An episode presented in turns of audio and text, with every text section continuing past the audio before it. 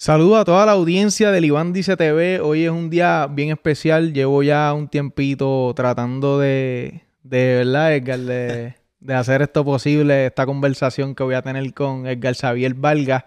Eh, Edgar lo conocí eh, a, a través de, ¿verdad? De mi proyecto de Cachanchut PR, cuando Edgar estaba en el BCN.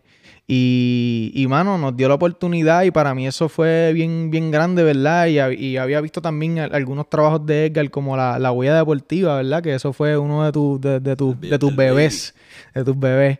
Eh, y estamos aquí, ya lo hicimos posible. Increíblemente, eh, eh, fue, fue bien fácil porque Edgar ahora vive a 10 minutos literalmente 10 minutos míos en Atlanta y ah, es que como que todo, todo estaba preparado para, para, que esto se hiciera posible de la manera más fácil. Eh, y Edgar eh, abrió las puertas de su casa, agradecido por eso, darme la oportunidad de estar aquí, eh, ¿verdad? Y poder utilizar tu espacio.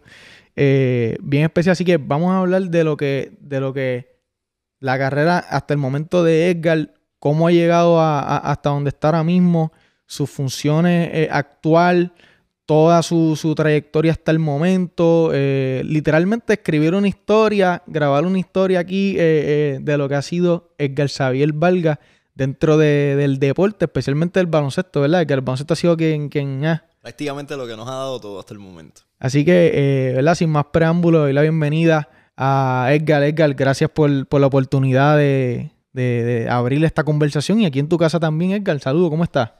Pompeado con la oportunidad, agradecido yo con ustedes. De paso los felicito. Para mí el, el montaje, todo súper profesional. De aquel momento cuando nos conocimos, donde está hoy, así que has crecido mucho y, y para mí es un privilegio que me hayas dado la oportunidad de estar en tu plataforma. Y yo soy fanático, como te mencioné, soy fanático de las buenas conversaciones, así que a cafecito en mano, es temprano para. No, esto no es, no es alcohol, aclarar, es tempranito. Oye, aclarar, aclarar lo que hay dentro del vaso, aclarar lo que hay dentro del vaso, porque ya gente empieza a hacer este, las asunciones de que, oye, son. Ahora mismo la gente no sabe porque la gente cuando vea esto lo va a ver a cualquier hora, pero por si acaso son, es temprano, son las once y pico de la mañana, es Halloween, eh, tú sabes, así que no, no, ninguna asunción, por favor. eh, eh, Edgar, ¿de dónde eres originalmente? Yo soy un jibarito de Aguadilla, Puerto Rico. Aguadilla, el área oeste. Aguadilla, Puerto Rico. Me crié toda mi vida en la urbanización Victoria. Toda mi familia es de Aguadilla, mis viejos, mi tío, todo, todo, el mundo. Mis abuelos todavía viven allá. Mis padres se divorcian. Entonces, debido al divorcio, pues yo me tengo que mudar para Vega Baja. Y ahí prácticamente llegué a los 13 años. Y desde ahí, pues, me quedé. Mi vieja, mi vieja con, con quien fue que me crié, okay. pues, sigue allá todavía. Así que siempre tengo ese struggle de, ah, ¿dónde tú eres? Macho, a veces soy de Aguadilla, a veces soy de Vega Baja. Depende de quién me pregunte, pues yo no, contesto. Yo, y, y, yo pensé que eras de Vega Baja. Yo pensé que eras de Vega Baja porque eso es lo, eso es lo que, ¿verdad? Con lo que te conocí. Últimamente siempre estoy diciendo eso porque sí, estuve hasta Aguadilla hasta los 12 años. Toda mi infancia la pasé en Aguadilla.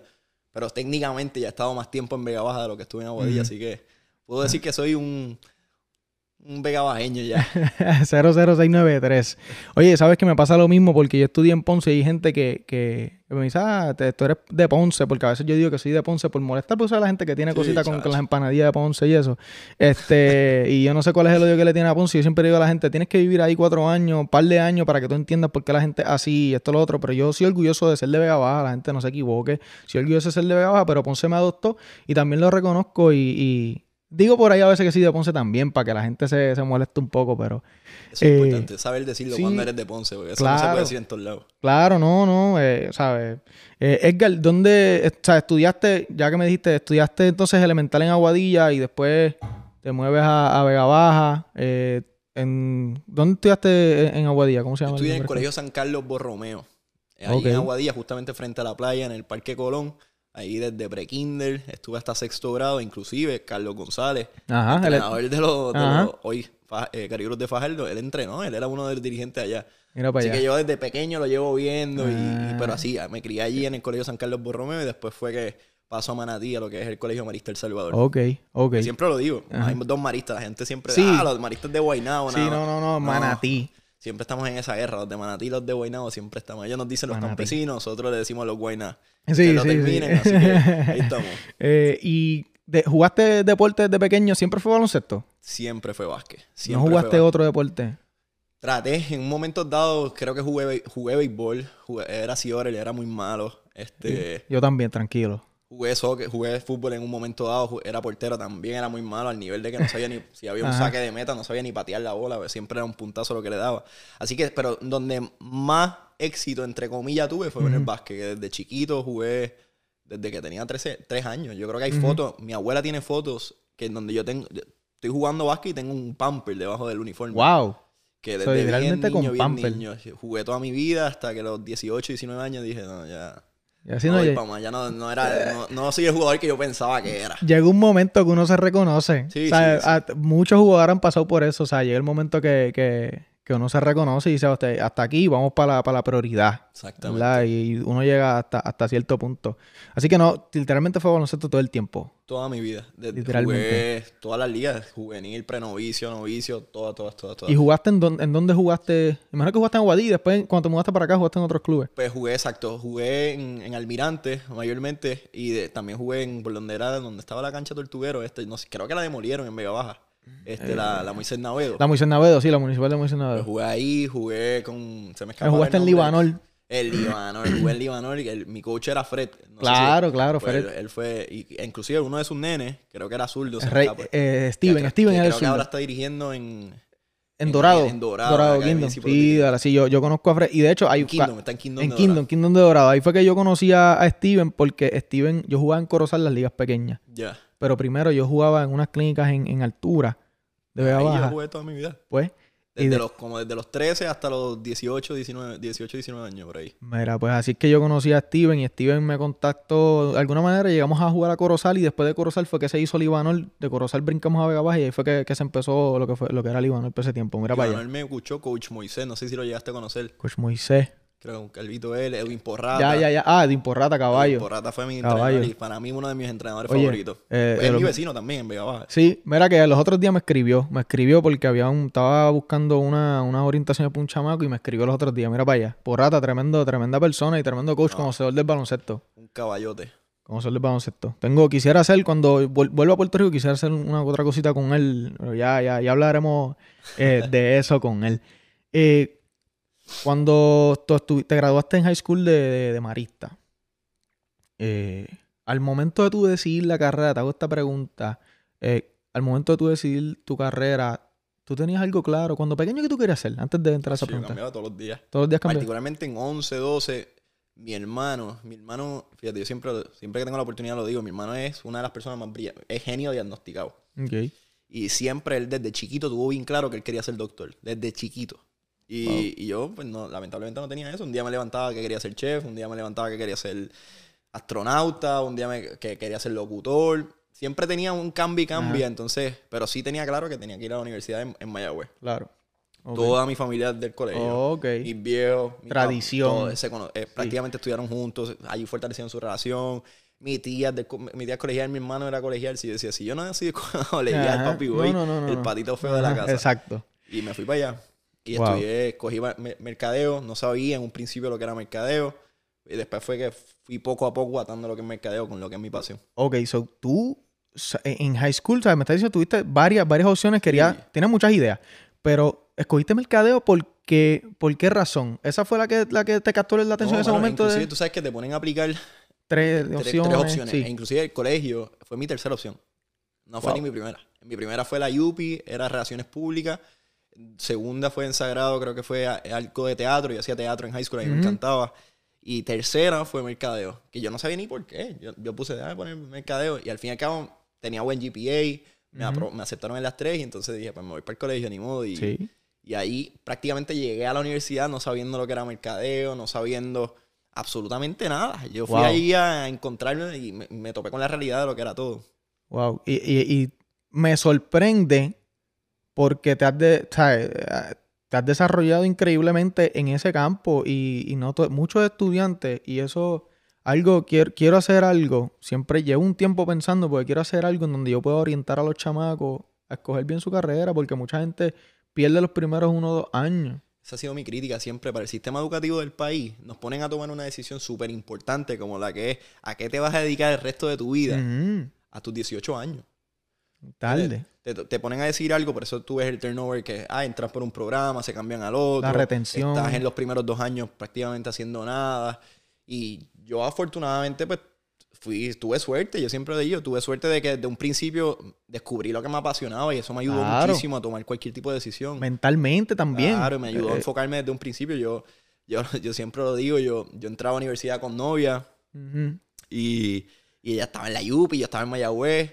Al fin y al cabo nos deja, todas mis panas, todas mis panas estaban en, en, en la Yupi porque pues le quedaba más cerca Claro. de, de la universidad.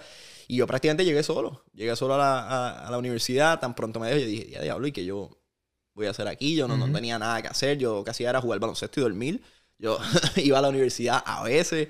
eh, y entonces dije, pues, o me, o me, me pongo para lo mío o me, o me voy a tener que dropear porque no, no hay de otra. Sí. Y ahí fue que fundo una, empiezo a, a buscar diferentes actividades extracurriculares y ahí fue que nace la esencia de lo que hoy por hoy es huella deportiva. Sí, a, a eso iba, ¿verdad? Entras a, a, a Mayagüez, al colegio, siempre verde.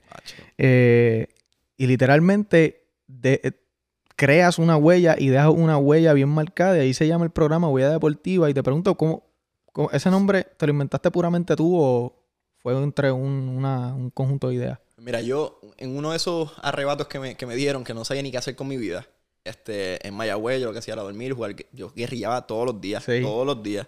Este, Era el que montaba, Edgar era el que montaba El la que- guerrilla. yo Tenía el yo grupo de organiza- WhatsApp bien yo pesado. organizaba la guerrilla, la guerrilla ahora se juega en Camitar Alto, Camitar donde sea. Y, y un día me llega un email de estos de cartero que llegan a la universidad, Ajá. ah, ten tu propio programa de radio. Y yo estoy Ok. jugando, Play- jugando Xbox, yo veo el pro, yo- yo- entonces estoy jugando con mi hermano y le digo, coño, yo creo que esto, algo que yo pudiese hacer para hacer Ajá, algo, porque no estoy haciendo ajá. nada más que, me va a pedir, intenta, lo que sé yo, Ah, envío un, un correo, mira, me interesa. En, en aquel momento había una estación en la universidad que se llamaba Radio Colegial, que era un- una estación de radio por internet que administraban estudiantes. Ok. En un principio, en aquel momento era mayormente para transmitir asambleas, cosas que tienen que ver con, con- con todo lo que es la estructura política de la universidad. Pero a mí no me interesaba la política para nada. So, yo, mi visión era, ok, voy a entrar por aquí y voy a crear un ESPN en la universidad porque yo decía, coño, nosotros jugamos en Sido Voley División 2. Sí. Yo si quería enterarme de algo del deporte no sabía dónde verlo, no sabía, no sabía los calendarios, no sabía las estadísticas, no sabía absolutamente nada. Eso yo- aquí había un, un vacío, había un nicho que, que alguien iba a llenar. Claro. Y tiene mucho potencial. lo llené yo. Sí. Bueno, no, lo llenamos nosotros. Ujú, Pero si no hubiésemos sido nosotros, alguien más hubiese venido Claro. y lo hubiese hecho. Así que este, empecé ahí, gracias a Dios ellos me, pus- me dieron la oportunidad, empecé a conectar consolas de audio, a hacer el dirty work que ponen Ajá. a cualquier novato a hacer. Estuve año y medio en esa, hasta que eventualmente yo sentí que año y medio conectando cables, Sí, pegando, sí, haciendo el tapeo en el piso, ¿entiendes? el trabajo que nadie quería hacer. Claro.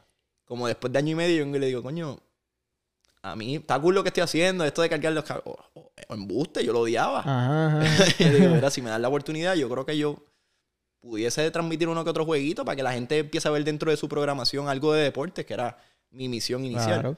Ah, pues dale, hace como dos años y medio, nadie transmite algo aquí. Si tú narras juego, coño, coge, aquí está todo. Yo fui con mi consolita, el primer juego que yo voy de la live prácticamente fue a narrar. Yo monté todo, Y tú no habías narrado nunca, un Nunca, juego. Esa fue la nunca primera vida. debut. nunca en mi Y vida. practicando. Cero. Porque a mí yo a veces lo hacía vacilando. No, pero nunca, te lo te- nunca, Wow. nunca, nunca. Yo llegué a conectarlo, a coger el encima. micrófono y para joder, no era ni baloncesto, era voleibol. Ah. Yo, yo, yeah. Sí que la voleibol. Yo lo que sé es que, mira, ¿cómo es? 1, 2, 3, 4, 5 y 6. Eso es lo único que yo sé de voleibol. Sí, las posiciones, claro está, pero también hay- cada deporte tiene su jerga, Sí, cada deporte tiene su estilo, que si el servicio directo, el doble cambio, para el ser- todas esas cosas Zaguero, que sí, esto, lo que... otro. Exactamente, pues toda esa terminología yo no la tenía, eso yo no quiero escuchar cómo estaban esas transmisiones. Ahí empecé por mi cuenta, este... Y, mano, y como siempre veían el chamaco que iba al, al mangual a transmitir los juegos, poco a poco, panas con los cuales yo cogía clase me decían, ah, ¿has visto lo que estoy haciendo? Si necesitas algún comentarista o lo que sea, pues me avisa. Ya, pues dale, cool. Aquí está. Le daba el micrófono, empezábamos a hablar y el proyecto escaló. El proyecto escaló un momento que, que, que mi hermano, yo vengo y le digo, coño, esto está cool lo que estamos haciendo, pero si le ponemos un video a esto, yo creo que le va a dar otro, Mm, otro, ah, los visuales, los visuales. Empezamos a buscar, en aquel momento no estaba no, no existía Facebook Live, no existía nada, YouTube, no podías transmitir Sí. por YouTube, no, no era como está la tecnología Ajá, hoy por hoy, era lo mucho había más, era más accesible. No sé si tú te acuerdas de Ustream. No, no recuerdo. Mira, ni me acuerdo, imagínate. Pues eso era lo que había. Empezamos a buscar cómo hacerlo. Al fin y al cabo, mi hermano aprendió cómo hacerlo. Le pedimos una camarita prestada a mi tía. Fuimos a Guadilla, la buscamos. seteamos todo y empezamos a transmitir así. El Wow. proyecto empecé yo solo, al, al cabo de año y medio ya éramos 13. Y después que hicimos Literalmente todo eso, empezaste solo, solo. Solo, solo. Solo, solo. y el, el proyecto ese año acabamos como con 13 miembros, entre Wow. una cosa y otra, y de Radio Colegial, que era la emisora por donde estábamos transmitiendo, nos dice, mira, está cool lo que estás haciendo, pero creo que te desvinculaste de lo que es nuestra esencia, no... Ya le añadiste video a esto, nosotros somos radio, no somos Ah. televisión. So, vamos a descontinuar toda la programación de deporte. Y nosotros dijimos, ay, tranquilo, cool. Nos reunimos en mi apartamento. Ok, ¿qué vamos a hacer? Esto nos está gustando, lo estábamos haciendo por obra y gracias al Espíritu Santo, no teníamos Sí, ningún tipo de recompensa. Por amor al arte. Vamos a, vamos a hacerlo. Nosotros so- solamente cubríamos baloncesto y voleibol, que eran los deportes más grandes de la universidad. más- Vamos a hacerlo, pero a, a la universidad completa. Ahí toqué puertas con el director atlético, hoy por hoy, secretario de Recreación y Deportes de Puerto Rico, Ray. Quiñones. Él le dije, mira, esto es lo que estamos haciendo, esto es lo que nos gustaría hacer, pero tenemos que negociar unas cosas porque, ¿entiendes? Necesita ayuda. Y ya, nos dieron unas becas, nos dieron unas exenciones de matrícula y el proyecto por ahí arrancó. Y para mí es lo que más orgullo a mí me da es eso, ¿entiendes? Que, que muchas, muchos estudiantes pudieron estudiar en el Colegio de Mayagüez gracias a las ayudas que nosotros dábamos en Huella. No, y, y la experiencia también. ha- Hay mucho, debe haber muchos estudiantes que eso puede ser un área de, de muchísimo interés y es una oportunidad que ellos tienen para aprender, desarrollarse, exponerse, practicar. en eh, una universidad que no ofrece comunicaciones. Exacto. No es que estamos hablando de sagrado. No, ¿entiendes? exactamente. Nosotros, ser el pan. era una de las cosas que más nosotros veíamos. Nosotros decíamos, diablo, pero gente como Sagrado, la Yupi, que tenían programas establecidos, sólidos de comunicaciones, no llevaban a cabo eso. Nosotros con muy pocos recursos, pero a su vez con muchas ganas de hacer las cosas, Claro, el hambre. pues las hacíamos y, y- y el que quería es tener sus, sus pioninos en, en- en redes sociales, pues Huella te ofrecía esa plataforma. El que, que- quería hacer algo de producción, nosotros le dábamos esa plataforma. Y, y así fue poco a poco, el proyecto escaló a, a niveles que yo jamás imaginé. Y hoy por hoy el proyecto sigue corriendo, tiene sus nuevos Sí. líderes. Y, y ahora mismo creo que hay como hay 28 estudiantes Wow. todavía colaborando con el proyecto. Así que eh, para mí es lo que, una de las cosas que más orgullo me da en la vida. Sí, no, ese es el, como, como, como estamos diciendo ahorita, el bebé. El bebé. El bebé. El baby. Y eh, es algo, es algo bien interesante, Edgar, porque esos son los principios, las raíces y lo que tú te llevas por siempre de esas primeras experiencias, ¿verdad? Esa hambre que tenías en algún momento y que y poder haber creado eso y que todavía, o sea, que eso ya, eso ya está establecido. Exacto. Eso está establecido y, y yo estoy bien seguro que eso va, que eso va a seguir porque yo- ha, ha- ha sido bien exitoso sin duda y los estudiantes, hay muchos estudiantes, mucha juventud con hambre Claro. y eso es una oportunidad que ellos tienen ahí para, para desarrollarse y pues obviamente los estudiantes estudian, se gradúan, continúan, ¿me entiendes? Que no es que se van a quedar probablemente to- toda su vida en huella deportiva, ellos siguen, ¿verdad? Evolucionando, traen eh, caras nuevas, ¿verdad? Ahora mismo tú, me imagino que tú, eh, eh, tú eres parte de, de- como tal. Yo siempre estoy en contacto. Siempre estás en contacto trato con de ellos. nunca desligarme del proyecto porque, pues, ¿entiendes? Uno quiere que, que- que eso continúe. Claro. Uno quiere de la misma manera que, que a mí me cambió mi vida y que no solamente a mí, a muchas otras personas, pues que, que esa plataforma exista para que eventualmente siga cambiando vidas de las demás personas. Y yo creo que diste, diste en el clavo con, con lo que diste del hambre. ¿Entiendes? Para mí, yo, cuando yo empecé, yo tenía un hambre de, de elaborar grandes De cosas, de cambiar cosas, de crear puer- de crear plazas, de crear oportunidades. Y, y hoy por hoy, pues siempre que a veces me cuestiono lo que estoy haciendo, trato de acordarme el chamaco que iba con su consolita a transmitir juegos Claro. no sabiendo nada de voleibol y siempre como que me dice, ok, creo que va, vamos en camino. Todavía faltan muchas cosas por Claro, lograr, claro. pero ahí vamos. ¿No? ¿Y, y quién diría el email del cartero? Que mira, que yo a veces me levantaba a, la- a las 8 de la mañana y ese cartero... taca, taca, taca, taca, taca, 600 taca, mensajes. Y decía, diantre, el cartero. Y tú ves a la gente tuiteando en Twitter a las 8 de la mañana. Diantre, hermano. pa- de hecho, pa- pa- para María. Que el cartero seguía funcionando y seguía enviando cartero. Y la Demasiado. gente decía, diantre, pero todo el mundo... no, la, la universidad está funcionando, pero, pero el cartero está activado. Para que tú veas, mira, mira cómo cambió, ¿verdad? Y es bueno también porque a veces, por ejemplo, ahora en estando en, acá en Estados Unidos, pues veo que mucha gente pues la ha tenido mucho más fácil que uno, ¿entiendes? Cuando uno empieza algo desde cero, que uno tiene que ser empleado del mes todos los meses, te, te ayuda a saber un poquito de todo. Y si hay alguien que viene a venderte lo que no es, pues ya uno tiene una idea porque ya lo hiciste, Claro, ¿entiendes? No sí, es que- tú sabes, y pasaste por eso y moliste. ¿Cómo es? Te mo- moliste desde abajo. Exacto, pica piedra. Como, Sí, como- exacto. Eh, de ahí, estás en Mayagüez. En Mayagüez es la Sultana del Oeste. Hay un equipo del Baloncesto Superior Nacional. A través de Huella Deportiva y con esa exposición es que tú entonces entras al, al, al BCN con los indios. Exactamente. Yo llevaba ya como, como cinco o seis meses con huella. Ok. Y mi hermano me dice, este, yo le digo, está cool lo que estoy haciendo, siempre he sido un fiebre del BCN, para mí es la liga que... A mí yo, yo aprendí a amar Sí, el básquet sí, gracias sí. al BCN. La pasión. Y, Y entonces yo digo, está cool lo que estoy haciendo, pero si lo pudiese hacer como que en un plano profesional, me encantaría. eso yo fui a la oficina de Ito Vargas, quien era el apoderado de los indios en aquel momento. Le dije, mira, yo quiero trabajar. No te quiero cobrar un peso. Yo, aquí está mi resumen. Mi resumen no tenía nada. nada en ese momento. Aquí está mi resumen. Yo quiero trabajar, quiero hacer esto. Mira lo que estoy haciendo con huella, papá, papá, papá. Tipo me dijo, ven, ¿tú puedes venir al juego hoy? Así. Sí, sí, Seguro que sí. Tuve, ¿Sabes que el presupuesto de estudiante, eso es limitado? oye. Tuve que comprar un boleto ahí para primera fila para poder encontrarme al tipo y poder retomar la conversación. Wow. Tuve que gastar como 50, 60 pesos entre mi mano y yo. Y, fuimos. Y afortunadamente empecé yo esa misma semana este, como interno. Eh, pero fue una, una buena temporada porque en esa temporada. Digo, ¿Qué año fue ese? Eso fue 2014. Ok. Esa temporada creo que fallece, fallece Corky. Wow, que yo vi cómo, me acuerdo de eso, ocurre todo el tras bastidores, desde el momento que llega la noticia de que diablo, íbamos para un juego, un juego en, Santurce. En Santurce, fallece Corky. Y fue una. Eso fue un viernes, si no me equivoco. 19 años, yo tenía 19, creo, no me acuerdo, 19 años y ver todo el tras bastidores de cómo se obrega con un caos como ese, pues para mí me, me abrió los ojos. Y, me acuerdo ese día, yo estaba eh, subiendo de Ponce a Vega Baja y ese, ese accidente ocurrió en, en esa... Por, Arecibo, vaya. Arecibo Utuado, esa salida por ahí. Y yo, y yo subo y yo veo el revolú. Yo un revolú, yo desconozco, no sé, un accidente, ¿verdad? Me trepo en el expreso y, y me llega un... Saludo a Pedro, a, Pedro Laureano, me envía un mensaje, es fanático del BCN también, y me dice, Iván, ¿viste lo de Colky? Y yo, ¿qué pasó? Yo creo que hasta me llamó o algo.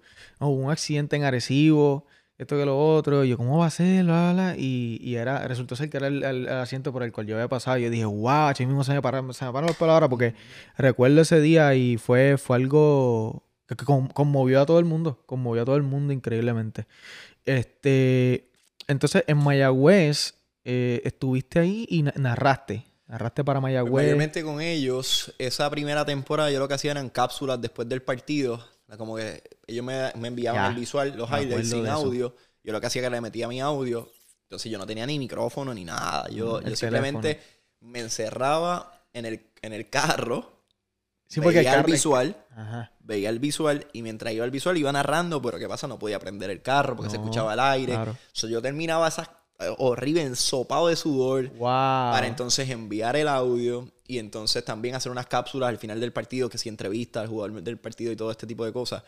Pero, pero fue una buena experiencia. Yo creo que más allá de, lo que pude hacer en, términos de red, en términos de mercadeo con el equipo, el, poder crear relaciones, que para mí es lo más importante y lo que a veces yo veo con, con los chamacos es que quieren crecer demasiado rápido y quieren crecer demasiado no rápido. Es fácil, toma tiempo, hay que. Y quieren lograr cosas, lograr cosas, lograr cosas, cuando realmente lo más importante es una industria de, de, relaciones. Pues, Por lo tanto, las relaciones son las que eventualmente te van a abrir las puertas para otros caminos, etc. Claro. Y ahí fue, y empecé poco a poco a hacer relaciones, conocí, qué sé yo, a René Morales. René Morales era el gerente general del equipo, luego fue mi compañero de, trabajo por muchos años.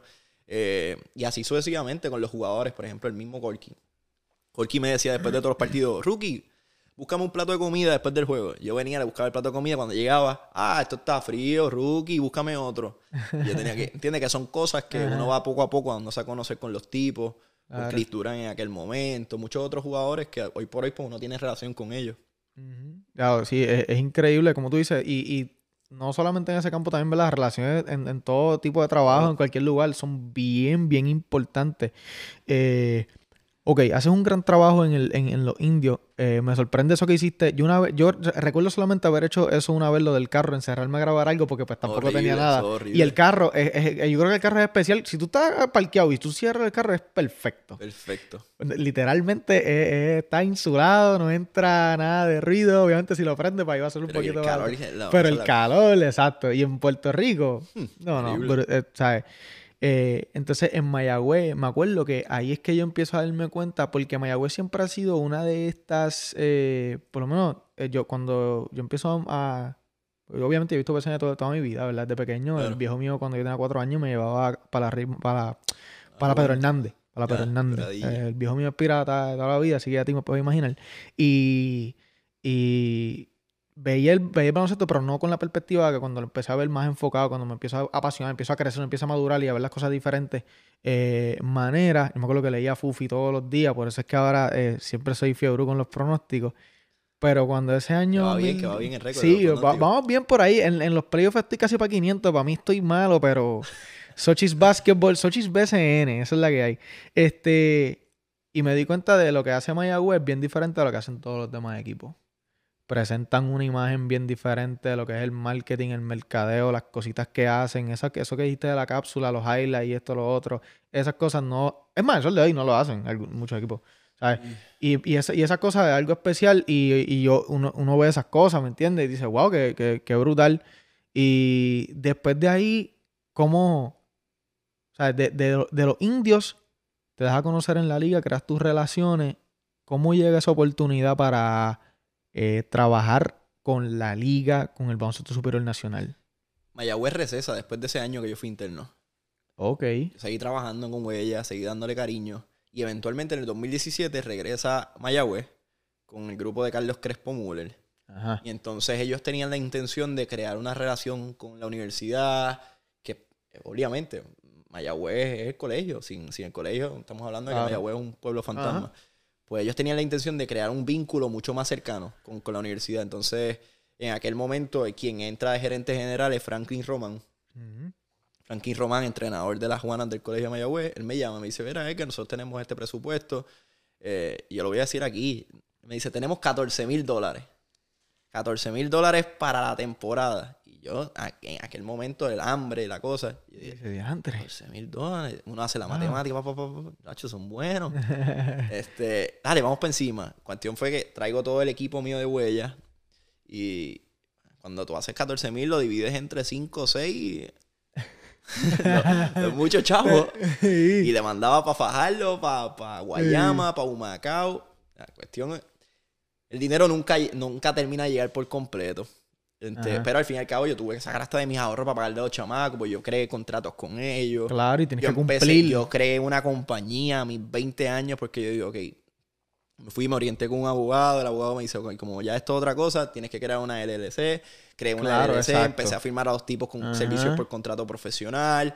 Eh, al fin y al cabo, tenía todo esa, ese, ese meollo de, de cosas corriendo a mis 20 años, por Wow. ejemplo, y, y muchas cosas que pasaron en aquel momento. Yo no sabía que yo tenía que descontarle de- del pago a los empleados. Me metí con un problema con el IRS, que tuve que pagarle como 8 mil pesos al IRS por una, por una estupideces que no hice con, con- con ellos, de quitarle los los, eh, del pago cuando pagabas, cuando pasaban Wow. los 1500. Un montón de revoluces que fui aprendiendo a la marcha. Claro, y que, y, que, y que te menciono.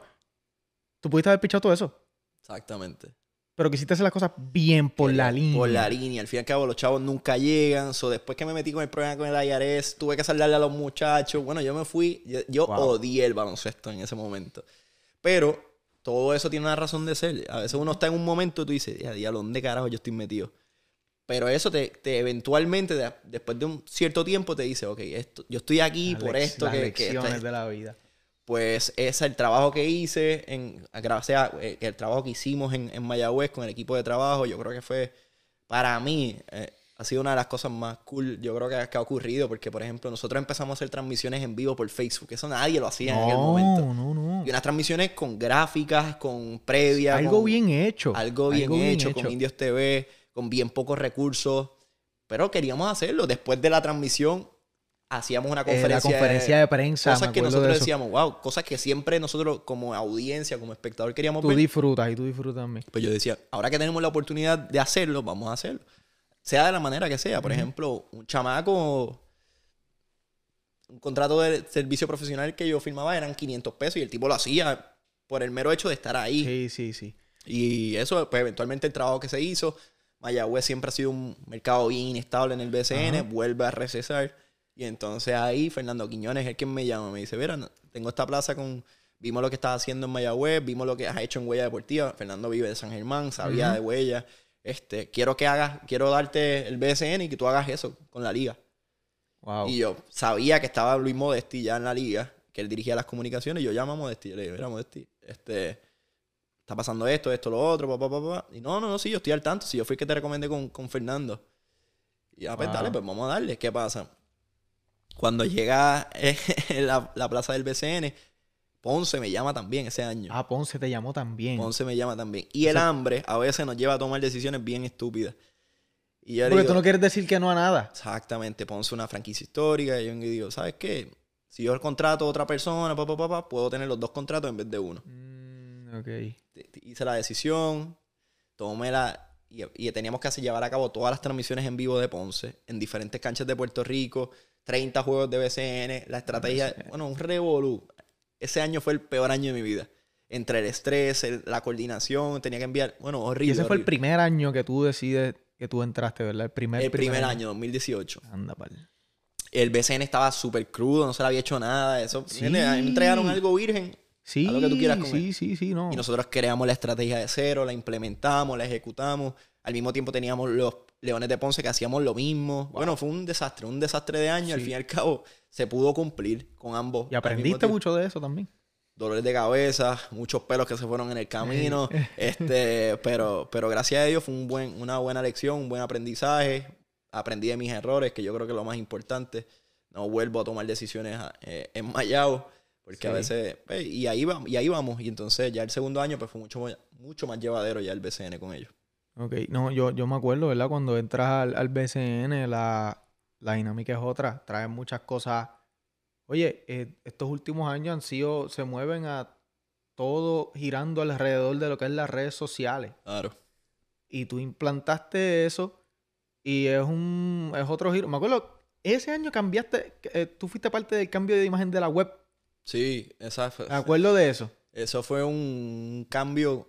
Por ejemplo, cuando yo llego a la liga, ellos hubo, hubo, un cambio en la página web que al sol, por, al sol de hoy nadie entiende por qué se hizo. Pero ¿qué pasa? Cuando hubo ese cambio, que ahora mismo se me escapa la data, pero creo que fueron como 300 mil. La página del BCN es una página que tiene demasiadas de visitas. Este, así sea buena o mala, tenga sus fallas, pero tiene muchísimas visitas. Y de un día para otro, con el cambio que se hizo en la página web, hubo una reducción de casi 300 mil usuarios. Wow. Y entonces nosotros nos dimos cuenta de eso, nadie sabía. ¿Entiendes? A veces la gente, es como a veces yo veo, mira, la gente publica a veces en las redes por publicar o hace las cosas en la web por hacerlas hazlas, pero con una razón, estudia si realmente es efectivo o no es efectivo, hay data para eso. Este, y nos dimos cuenta de eso, hicimos el ajuste, volvimos atrás y regresamos con la página web, hicimos un par de cositas que fueron de gran beneficio. muchas de las cosas que hoy por hoy ocurren en el BSN, pues yo creo que es en base al trabajo que hizo el equipo de trabajo en aquel momento, porque nadie, nadie veía el BCN como, por ejemplo, somos tantas cosas. Por ejemplo, yo... hay, muchas cosas, hay muchas cosas. yo, hubo presentaciones que yo hacía a la Junta, y que nosotros hablábamos sobre la importancia de una buena estrategia digital en el BCN, la importancia de que todos los partidos fuesen transmitidos. Y siempre estaba la guerra, no, que si me transmite todos los partidos no me vienen los juegos. Hoy por hoy todos los partidos son transmitidos en, YouTube y, en diferentes canales. Así que, la, la, vieja, la vieja de que no, si los transmite la gente no va a ir a las canchas. Exactamente. Son muchas cosas que hoy por hoy están ocurriendo que, en cierta forma pues, uno se siente a gusto. Por ejemplo, no solamente eso, cosas como esas, sino muchas personas que están en diferentes posiciones. Por ejemplo, Cristian, que está con Mayagüez, Mayrelis, que son muchas personas que en su momento uno uno sacó de su tiempo para ayudarla y que estén en posiciones y que las estén rompiendo donde quiera que estén. es algo que a uno le da, le da, orgullo, porque al fin y al cabo el legado se traduce a personas. Claro, claro, y tú, sabes, el poder ayudar a... Qué, mayor satisfacción, ¿verdad? Que tú puedas ayudar a, muchísimas personas y que puedas seguir expandiendo tu área, esa de, del mercado, de administración, o sea, es algo bien, bien importante. Y lo que hiciste en el BCN, ¿verdad? Te lo digo, fue de, de gran impacto y nosotros siempre, ya cuando ya hay 2010 y 2000, yo diría que del 2016 para acá fue que yo me empecé a hacer bien, bien, bien este freak del BCN, como quien dice, ¿me entiendes? Y, y, me acuerdo haber visto y experimentado ese, ese cambio. Estuviste, estuviste en ese, en ese, en ese tiempo. ¿Cuánto estuviste? ¿Estuviste 2018-2019? Yo empecé en el BCN en el 2014. Bueno, con los el Exacto. Y estuve hasta el mi último año fue, mi último día trabajando en el BCN fue el 31 de diciembre del 2019. Ok, ok. que terminaste cinco años. Cinco años. Ok, ¿qué, qué fue lo más, la experiencia que, que tú dirías de la cual más aprendiste en esos cinco años? Si tuvieras que, si pudieras mencionar una de esas experiencias que tú recuerdes, en esos cinco años, buena o mala, o que te haya sucedido? Yo creo que trabajar con diferentes tipos de personas. Porque, por ejemplo, de la manera que. Eso es a veces bien importante, que a veces uno se, sien- se centra en. O solamente quieres trabajar con un cierto tipo de personas y esa es la fácil, esa es la cómoda. A medida que tú puedas tener una conversación de respeto con personas con mucho poder adquisitivo, como son los la junta de directores, eh, al mismo tiempo que tú puedas ir donde los jugadores y que, ellos sientan que tú no estás allí para farandulear, ni estás allí para ajá. tirarte foto con ellos, sino que ellos Claro. sientan una relación genuina. Pues para mí eso es bien importante. Yo creo que, que, la para mí eso fue una buena lección. Como que aprender no solamente a, a poder desenvolverte con la junta, sino que también con, con los entrenadores, con quien tengo una excelente relación, con los jugadores. Y hoy por hoy, los otros días yo estuve en el BCN Next. Perdóname, en el Next, ya no es BCN Next. Ahora estuve en ¿Verdad? Next, que, es la liga, que era la liga 3x3 que, que está creando nuevamente Fernando Quiñones. Ajá. Que de hecho, tú, tú fuiste parte del comienzo de ese proyecto. Estuve, y ahora estoy colaborándoles con unas Ok, cositas. ok. Este, pero sí, fu- fuimos los que desarrollamos el logotipo, Ujú. toda la El identidad de branding, marca, el branding. bra- el branding de, de la competencia.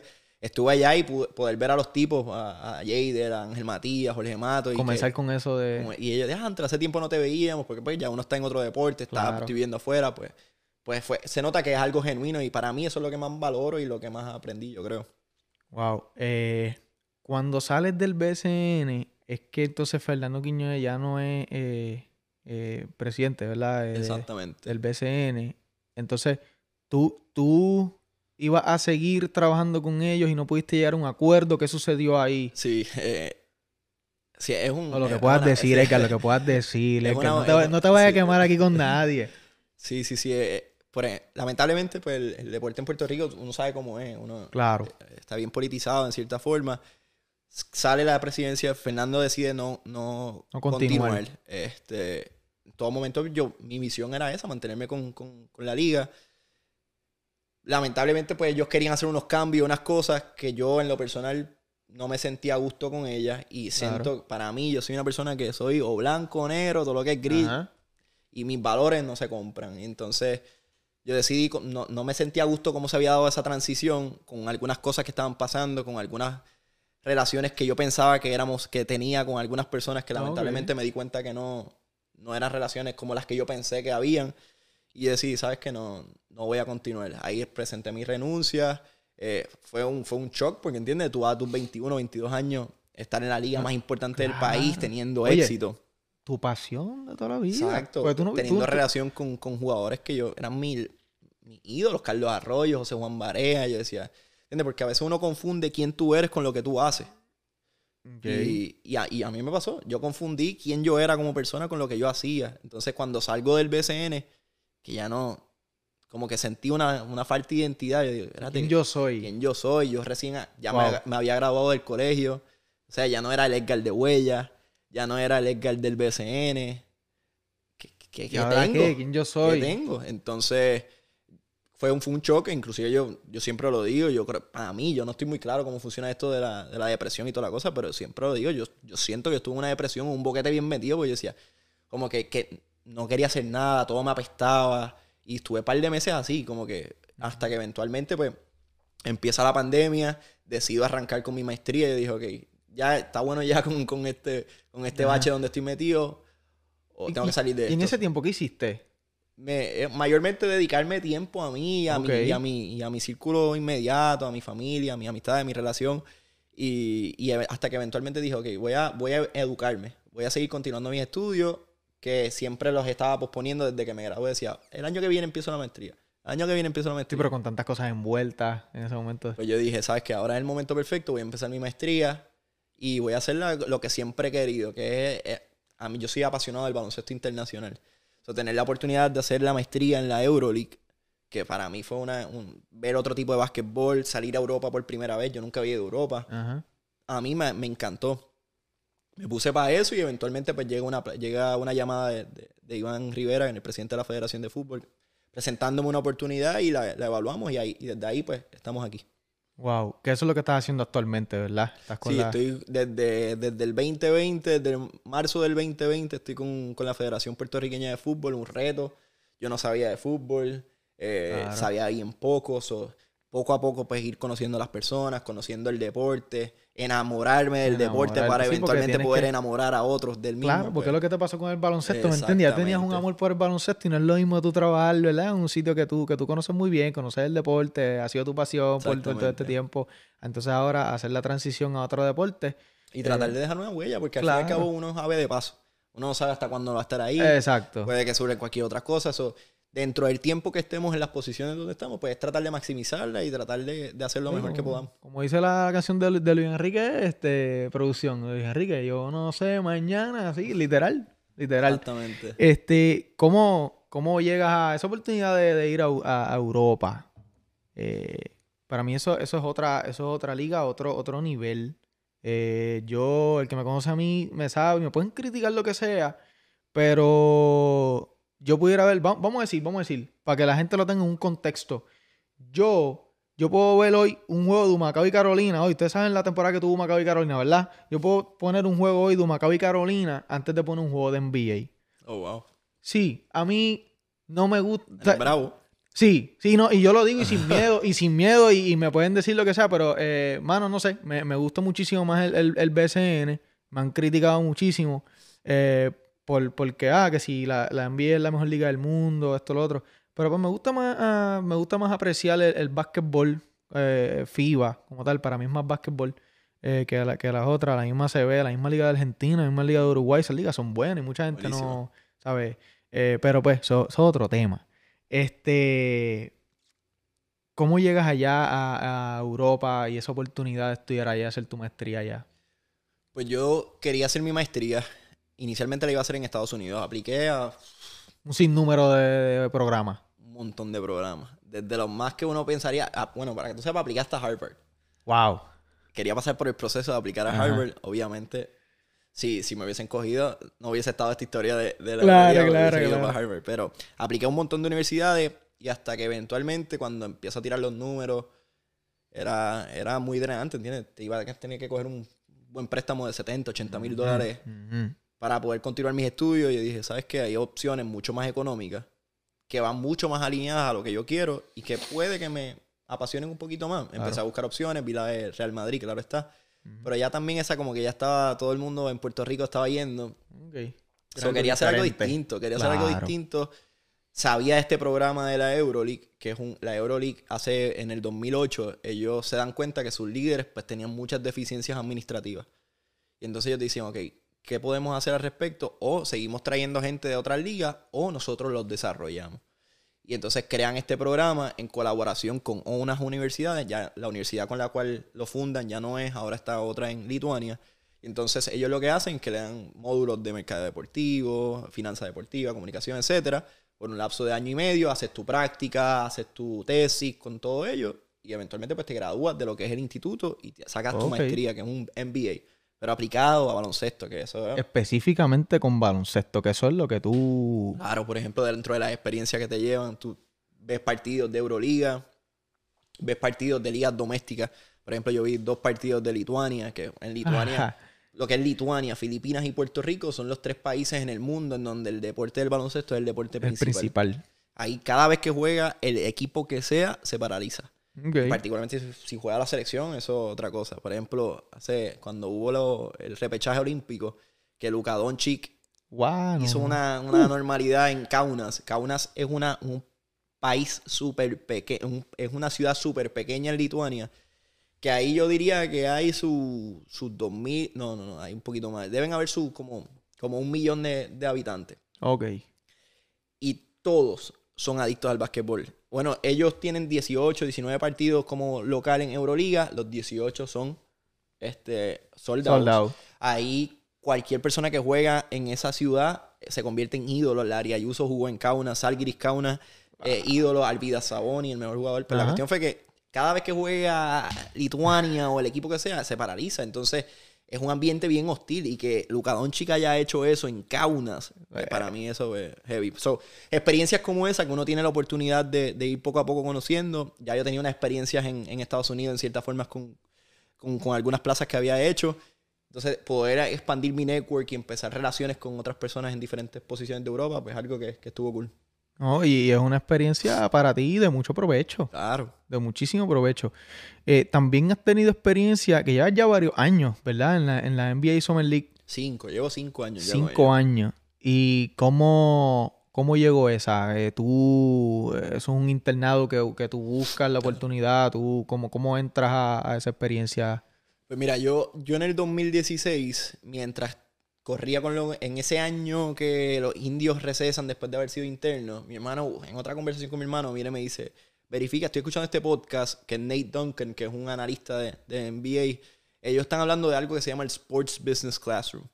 Verifícalo, está cool, lo, tú lo que has hecho hasta el momento, me dice mi hermano, está cool porque todo ha sido relacionado a Va comunicación, acorde, va acorde. creo que este programa te daría un enfoque un poco más, más, más holístico, más completo, porque te van a dar talleres o módulos de, de finanzas, de derecho deportivo, hablar del Collective Bargaining Agreement, que es el contrato que existe entre la liga, la junta de directores y los jugadores, que al fin y al cabo es lo que dicta cómo se va a llevar a cabo el negocio. Ok. Y, y lo hice en el 2016. Mami me apoyó. Pagamos 3 mil pesos para ir para allá, para, para Las Vegas. Este, y era un programa, es un bootcamp, es un workshop que corre simultáneo al NBA Summer League, en donde te dan talleres, te dan clases, muchos entrenadores de NBA van y hablan contigo, que, que te ayuda para break in, o sea, como que llegar al sitio por Y primera vez romper el hielo. romper el hielo y poco a poco ir dándote a conocer. ¿Qué pasa? Ese, después que concluye ese workshop, ellos siempre seleccionan a tres personas. Y afortunadamente dentro del trabajo que se hizo, pues me escogen y desde entonces he estado con ellos al nivel de que he ido poco a poco haciendo una relación que trasciende lo que es el básquetbol. Cuando pasa María, ellos me llaman. Esto es una historia bien loca. Sabes que en María no había señal. Sí, no, no, no. Era Cuando yo tengo señal por primera vez en María, este, me entra una llamada de, de que crea el Summer League. El, el- el creador del Summer League, para que la gente no sepa, el Summer League lo crean dos personas. Es una persona que se llama Warren LeGarry, que él es el, el agente de casi el 80% de todos los entrenadores de NBA. Ese es su, su rol. E inclusive él fue agente de Drazen Petrovic, de Piculín Ortiz cuando estaba en Grecia. So, el tipo Ajá. hizo su carrera en, Gre- en, Eu- en Europa, se viene para acá y ahora es el agente de Scotty Brooks, de Mike D'Antoni, un montón de coaches. Tipo Sí. sólido. ¿Qué pasa? Está el otro, el, el- la otra persona que se llama Albert Hall. Él fue el, vice- el presidente de operaciones de Adidas. Ellos Mm. se conocen, hacen una relación, crean el evento. Porque ellos entendían que había un nicho en la NBA y crean el evento hace tiempo atrás. Y el evento, pues poco a poco ha cogido mucho prestigio. Y por hoy, pues ya es algo intrínseco de la NBA. Pues hice relación con ellos y el tipo me llama. Ah, María, es que ¿cómo estás? Sabemos lo del huracán, que es esto, lo otro. ¿Cómo tú estás? Y yo, yo le digo, coño, mira, yo afortunadamente estoy bien. No me ha pasado nada, tengo agua, tengo comida, lo que sea.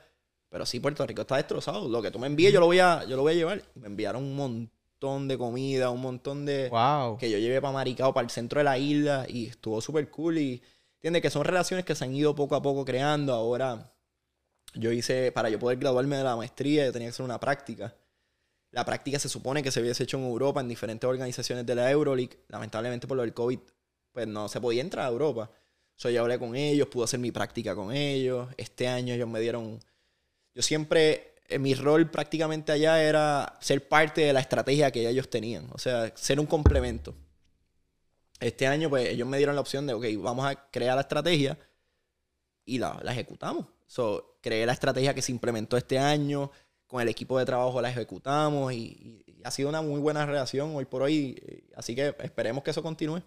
Wow, increíble, ¿verdad? Y, y esa historia que me contaste, ¿verdad? De, de, de lo de, de Huracán María, ¿verdad? Eh, la la soli- solidaridad que, demostraron, ¿verdad? Y, y ese proceso de enviarte cosas y que tú entonces puedas ayudar también Exactamente. a la gente y aportar tu granito. Eh, en Puerto Rico sabemos que el de María fue un tiempo bien, Sí. bien difícil, bien difícil para, para muchos, para todo el mundo. Este, ¿qué, qué experiencia me pudieras decir del específicamente el Summer League? Sabemos que tienes la oportunidad de estar eh, de frente de Eh, las figuras más grandes en el baloncesto. O sea, ¿qué, qué momento fue bien impresionante que dijiste, espérate, estoy aquí, estoy viendo este, este tipo de frente, eh, o sea, estoy aquí de verdad. Yo diría dos.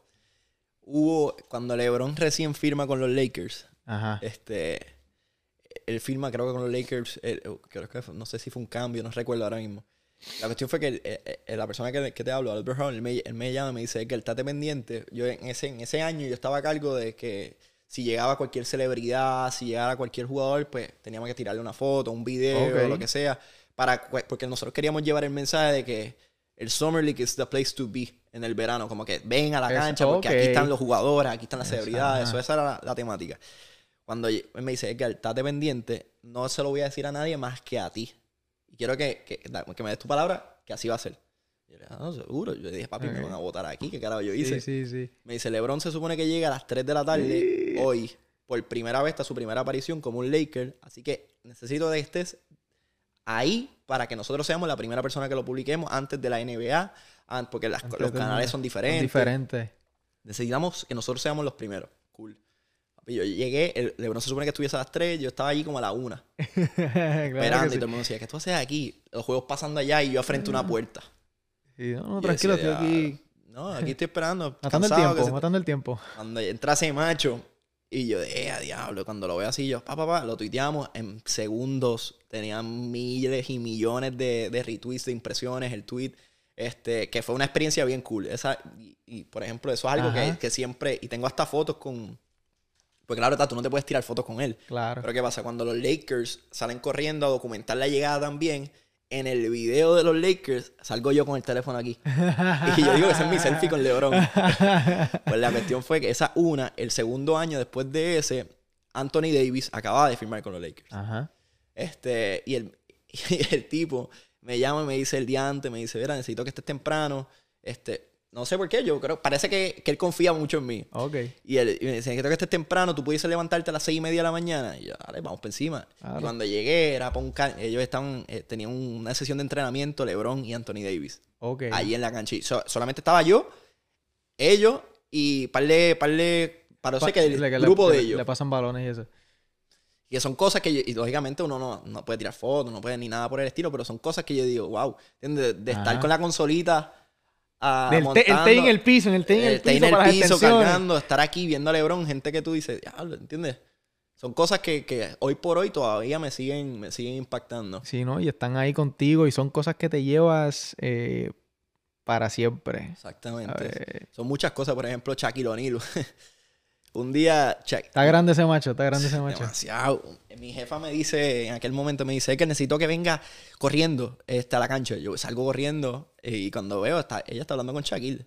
Básicamente. Y yo, yo diablo. Y me dice, que tírame una foto. Y yo, una foto, no se supone que tú hagas eso. Pero mi jefa, ¿qué carajo? Ajá. Pap, le tiro la foto, le entrego el teléfono. Y, y ella viene y me dice, entonces Shaquille viene, eh, entrego el teléfono y Shaquille viene y me dice, ¿y tú quieres una foto? Y yo le digo, no, I'm not allowed to. Como que no, no, no, Ajá. no estoy permitido. Y viene y dice, ¿pero tú sabes quién yo soy? Y yo le dije, y yo le dije, pues claro que sí, tú eres. claro que sí, tú eres. Este, me dijo, las reglas no aplican conmigo, me dijo. Así te dijo. Me dijo, las reglas no aplican conmigo, saca tu teléfono. Sacó tu Ey. teléfono, lo cogió y nos tiramos un selfie. Lo tengo por ahí, ahorita te lo O enseño. sea, ni, lo- ni- tú- para los efectos tú no tiraste la foto, la tiró La él. tiró él. Que, que no me puedo meter Estás en un limpio, estás limpio, Él limpio. fue que la tiró. Él fue que la... y, y son cosas que, que, mano, que... Que son cosas que yo le voy a poder contar a mi hijo, a Claro, mis claro, nietos, claro, ¿me entiendes? Son-. Sí, son, Sí, son mano, momentos que se quedan bien que- marcados y uno empieza a ver, ¿verdad? todavía falta mucho camino por recorrer. Oye, claro. Pero tener esas experiencias son, son cosas que, que, que te dejan entender como que vas por buen camino, Sí, eventualmente pues... exacto. Mentalmente te, te siguen... son- Claro. Son, esas cositas que, que te siguen motivando para tú seguir y mantener esa hambre siempre activa, ¿verdad? Porque uno, uno tiene que levantarse todos los días con la mentalidad de que uno, uno siempre aprende algo nuevo todos los días y uno tiene, siempre tiene que estar abierto a aprender nuevas cosas y. y, y abierto a todo, cualquier oportunidad que aparezca y aprovecharla y valorarlo mucho. Exactamente. valorarlo mucho. A veces hay gente que no, no valora eh, ¿verdad? algunas cosas, pero por ejemplo tú, Edgar, como mencionaste lo de que si los takes, cargando la consolita, esto, lo otro, tú miras para atrás y ves ahora y te dices, wow, o sea, si yo no hubiese hecho eso, probablemente no hubiese tenido esta oportunidad, que estoy aquí ahora disfrutándome de ese recuerdo, Exacto. que vale muchísimo. Este, tienes otro, como otro bebé, diría yo, en, en como, eh, Sport- Win Sport Biz Forum. ¿verdad? Eso es un programa que tú, que tú creaste, ¿verdad? Creas ese programa, pero ahora con el fin de, de- de educar, ¿correcto? Exactamente. Yo me di cuenta que, que muchos de los problemas que ocurren en la industria deportiva de Puerto Rico se basan, se, se dan debido a, a la carencia educativa la que tienen nuestros de- líderes. Este, somos muy anticuados en XYZ. Entonces este año, este año empecé a como quien dice a dar cositas con, con lo que es el proyecto, pero ya lo que viene ahora para el 2022 es otro, eh, Algo eh, darle, más. darle duro de verdad esto, porque es, es por lo menos nosotros, cuando creo este, pro- es una plataforma educativa, Win, Win es una plataforma educativa y se llama así Win porque lo que queremos es resaltar las historias de éxito que hay en el aspecto empresarial del deporte. Mm. Y se llama Win Sports Biz, porque Sports Biz es el, el- como el hashtag que se utiliza para Ya. agrupar todo este tipo de redes. Ok. O sea, es una plataforma educativa que pretende promover, compartir y crear conocimiento empresarial de la industria de los deportes. Ok. Eh, nosotros hacemos, vamos a hacer foros virtuales que ya los empezamos a hacer. Sí, vi, vi que recientemente hicieron. Investigaciones de mercado, este, donde hablamos sobre, por ejemplo, este año nosotros lanzamos una, se supone que ahora venga nuevamente eh, la secuela, que habla sobre las marcas del BCN, o sea, cuál es el equipo que más vale. En, en- Ah, una, una data bien importante, son bien data valiosa. que se presupuestos operacionales, muchas cosas que a veces No. eran, eran eh, medias grises en el BCN y Sí, cuando sí. las sacamos, Media eh, todo el mundo dice, eh, diablo, ¿y de dónde sacaste Sí, esto? sí, Pues sí. Son conversaciones que uno tiene con, con- con gerentes generales, apoderados, etcétera, donde uno le hable con ellos. Le mira, la idea detrás de este tipo de investigación es promover para que eventualmente Y chamacos y también. chamacas que, que tengan la, la- la ilusión de eventualmente estar en una posición de poder, pues vayan educándose, vayan viendo los números, vayan estudiando la data, que cuando les toque el turno batear, estén ready y no se ponchen. Claro. que bu- bu- buena, ¿verdad? La, la similitud que, que acabas de hacer. So, cursos en línea ahora que vamos a hacer. Así que Sí. este año la lanzamos como un proyecto piloto. La, la sometimos en un proyecto, en, en una competencia de, empresa- de, de empresarismo que se, del Centro Unido de Tallistas. Afortunadamente quedamos segundo lugar, que eso nos dio un poder adquisitivo para eventualmente ahora lo que queremos hacer en el 2022, pues darle, darle a dos manos. Ok. Wow. Eso, eso está súper nice. Y lo de la. lo- siempre, eh, cuando hablas de, de- de ese análisis de la data y ese, eh, esa información, eh, siempre que la veo, pienso en ti porque de, de pri- primero que lo vi fue, fue de ti. Cuando, cuando estás en el BCN siempre acostumbras a publicar todos esos números Claro. que son bien importantes. Claro, son bien importantes, exacto, ¿me entiendes? ¿Sabes? Y, y lo que dijiste hace sentido con lo que haces de, de- de- de- de las áreas grises. Claro. Este, eh, y para mí eso es bien importante, como, como tú dices, da una idea, es una, algo que eventualmente te va a ayudar a saber dónde estás parado. Eh, vi, estaba leyendo que, que en tu transcurso en el BCN aumentó el fanbase un 16%, En un incrementó. 16% en redes sociales. O sea, y lo importante es que eso está, está escrito, esos números están Y eso escritos. son- la data, la data, no- La no data, miente. Los exacto, números la data no miente. don't lie, como dice el Esa- norteamericano. exacto. Exacto. Ahí está la data y, y afortunadamente pues son... Esa es mi crítica, mano. Estamos en el 2021, la tecnología llegó para quedarse. La tecnología es una herramienta para nosotros pues, poder tomar decisiones mucho más inteligentes, mucho más planificadas, mucho más pensantes. Y a veces no la utilizamos a nuestro favor. A veces publicamos por publicar sin tener un estudio, sin tener una data. Y, y a la medida que podamos apoyar nuestras decisiones con data, pues mucho más. mucho Claro, porque es algo que te da, eh, eh, como, como te digo, este, que te deja saber a ti dónde estás parado. Claro. ¿Qué estoy haciendo? ¿Estoy haciendo algo mal? ¿Estoy haciendo, por, qué- por qué los números, estos números bajaron? ¿Qué estoy haciendo bien? ¿Qué puedo mejorar? Eh, eso, eso es todo. Y lo- Claro. lo- como estábamos diciendo, los números no mienten. Edgar, ¿qué me puedes decir de, de ahora que está- entramos en ese tema? ¿Qué crees de esta temporada del 2021 del BCN? La edición del 2021. Tú, que, tú que- tú que sí, conoces el campo, no, conoces lo que es el veo- marketing. Yo creo que es súper bien. Yo creo que. Yo creo que la- le, le han pasado cosas que hace tiempo nos hubiese encantado que hubiese ocurrido en el Desde hace mucho tiempo.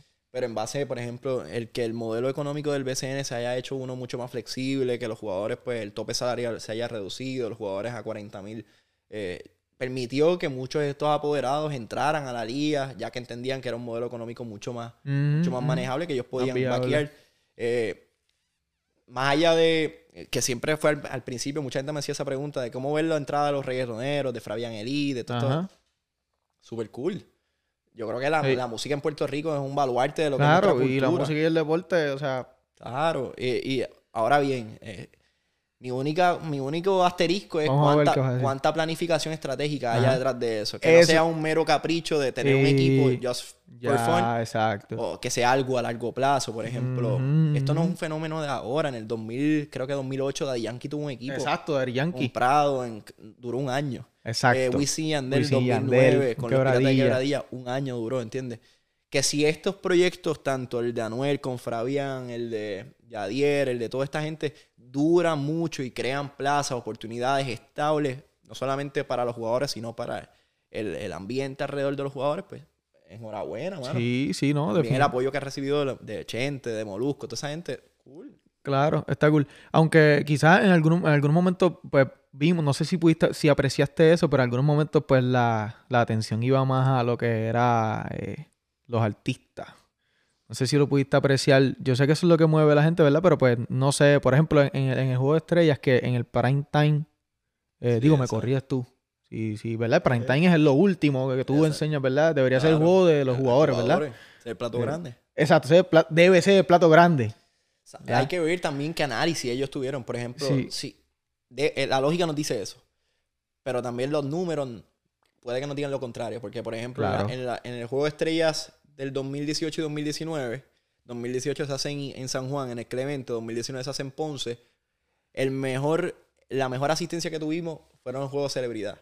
So, quizás ellos utilizaron esa data Claro, claro. para entonces tomar la decisión como esta. Condensaron ambos días, antes hacían dos días, condensaron todo en un solo día. Ujú, ujú. Desconozco cuán bien le haya ido. Por lo que pude Sí. ver desde acá, desde las gradas, asumo que le fue bastante bien. So, ojalá, ojalá hayan utilizado la data y, y es- exacto. eso haya sido una decisión Ajá. fundamental. No, y, y te hago esa pregunta. Porque ¿quién mejor me puede responder esa pregunta, eh, ¿verdad? Que tú, que has estado ahí adentro, que conoces eh, cómo funciona eso, y las diferentes estrategias que se usan para el engagement con el público y el fanbase y cómo, ¿verdad? Cómo, cómo llegar a ellos, a, a la fanaticada. Este, para mí, no sé, eh, puede ser, ahora que, ahora que me dices ese punto, ¿verdad? Me puede hacer, me puede hacer el sentido, ¿verdad? Puede ser. eh, que si hayan utilizado esos números para entonces una manera, una estrategia, Claro, y tratar ¿verdad? algo distinto. tratar algo distinto, ¿verdad? No, A veces pensamos de que porque hacemos las cosas de una manera significa que están bien hechas y no necesariamente. So, quizás trataron, vieron esto y el año que viene pues tomen otra decisión en base a lo que, y sigan experimentando, ¿verdad? A lo, a lo que pasó a el, lo que el- el eventualmente día- descubren la fórmula perfecta. Exacto. Eh, ahora, eso, esa otra parte, comparto lo que dijiste de hay que ver cuál es la planificación y la estructuración, ¿verdad? De estos equipos y estos artistas eh, para el futuro del BCN y cuál es el plan, porque, ¿verdad? No, no vale la pena, si, ¿verdad? Un año y qué sé yo, pues no, pues vamos a volver a caer en lo Exacto. mismo. si Por ejemplo, no- Fabián. Fabián eh, lleva años queriendo hacer esto. sí, sí. Desde que él entró, eh, cuando nosotros lo tuvimos por primera vez, que él nos ayudó con, con la, organizar lo del juego de celebridad, desde siempre la tenía bien Sí. clara. Sí, Y lo que ha hecho hasta ahora, para mí, están sentando la pauta de lo que, de lo que deberían hacer todos los equipos. Ahora bien, es preocupante. A mí, otra cosa que me preocupa es que esta gente entró con billetes. Y esto es preocupante porque van a desequilibrar el sistema. Claro. ¿entiendes? Yo creo que había llegado un momento en que el, el modelo ya estaba más o menos estable para mucha gente. balanceado. Y el que, pues, el que fueran 40. Eh, sí, sí, so- El tope salarial fuese lo que es. Pues yo creo que permitía que mucha gente, un- una libre participación y que más gente pudiese entrar. Entonces, con esta inyección económica que están ellos poniendo, por ejemplo, Angelo Medina. Angelo Medina, cuando entra al, BSN en el 1998, habían 18 equipos. La inyección económica que Angelo puso en el BSN llevó a que de 18 equipos pasaran a 7 en un lapso como de 4 o 5 años.